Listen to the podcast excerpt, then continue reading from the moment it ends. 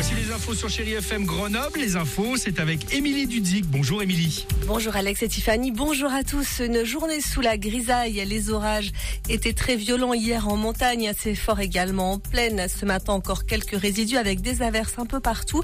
La grisaille aura bien du mal à s'évacuer, donc une journée plutôt mitigée, avec du côté des températures des valeurs toujours élevées pour la saison. 6 degrés ce matin dans l'agglomération de Grenoble, à la mi-journée on aura jusqu'à 19 degrés en plaine, comptez 12 degrés vers 1000 mètres d'altitude.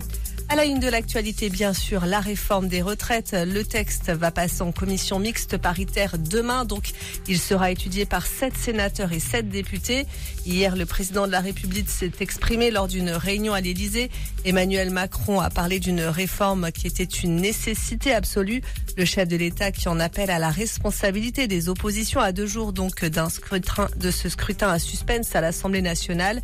Une adoption du texte sans passage en force est tout à fait possible selon le gouvernement qui espère convaincre les derniers députés de droite encore sceptiques. Hier, Marine Le Pen, de son côté, la chef de file des députés du Rassemblement national au Parlement, a prévenu s'il y a un passage en force, son parti déposera une motion de censure. Il votera d'ailleurs toutes celles qui auront été déposées pour faire tomber le gouvernement. Alors en attendant, ce sont bien les syndicats qui poursuivent le bras de fer. On est à la veille d'une huitième grande journée de mobilisation interprofessionnelle. À Grenoble, un défilé partira à 10h, à 10 heures de la gare routière pour prendre la direction du centre-ville. Et ce mardi, la grève est toujours reconductible dans certains secteurs. C'est le cas à la SNCF. Trafic perturbé avec un TER sur trois ce matin en région grenobloise. Et puis le blocage également euh, du côté euh, des ramasseurs de poubelles. C'est le cas au Havre, à Nantes, Paris où les déchets s'accumulent chaque jour un peu plus. Des blocages aussi dans les raffineries comme à Donge près de Saint-Nazaire en Loire-Atlantique mais également à Fos-sur-Mer dans les Bouches-du-Rhône. Dans le reste de l'actualité, à l'étranger, ce vent de panique hier sur les marchés économiques avec la faillite de la Silicon Valley Bank. Mais en France, le ministre de l'économie se veut rassurant. Nous ne voyons pas de risque de contagion, a dit Bruno Le Maire. Allez, on termine en musique avec le retour remarqué de Jane après 4 ans d'absence. La chanteuse revient avec un tout nouveau single avant un album prévu au printemps, The Fool.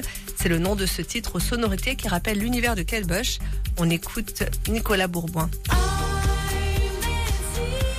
Ce single, c'est un peu l'introduction de tout cet album. Ça représente la carte du fou, qui est une carte du tarot de Marseille. Ça signifie un nouveau départ. Donc c'est ça que j'avais envie de présenter en premier euh, aux éditeurs. C'est ce nouveau monde que je suis en train de créer et dans lequel euh, voilà, je veux inviter le plus de gens possible.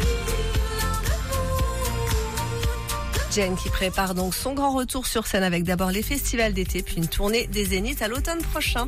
Voilà pour votre actualité sur Chéri FM à Grenoble. Bon début de journée.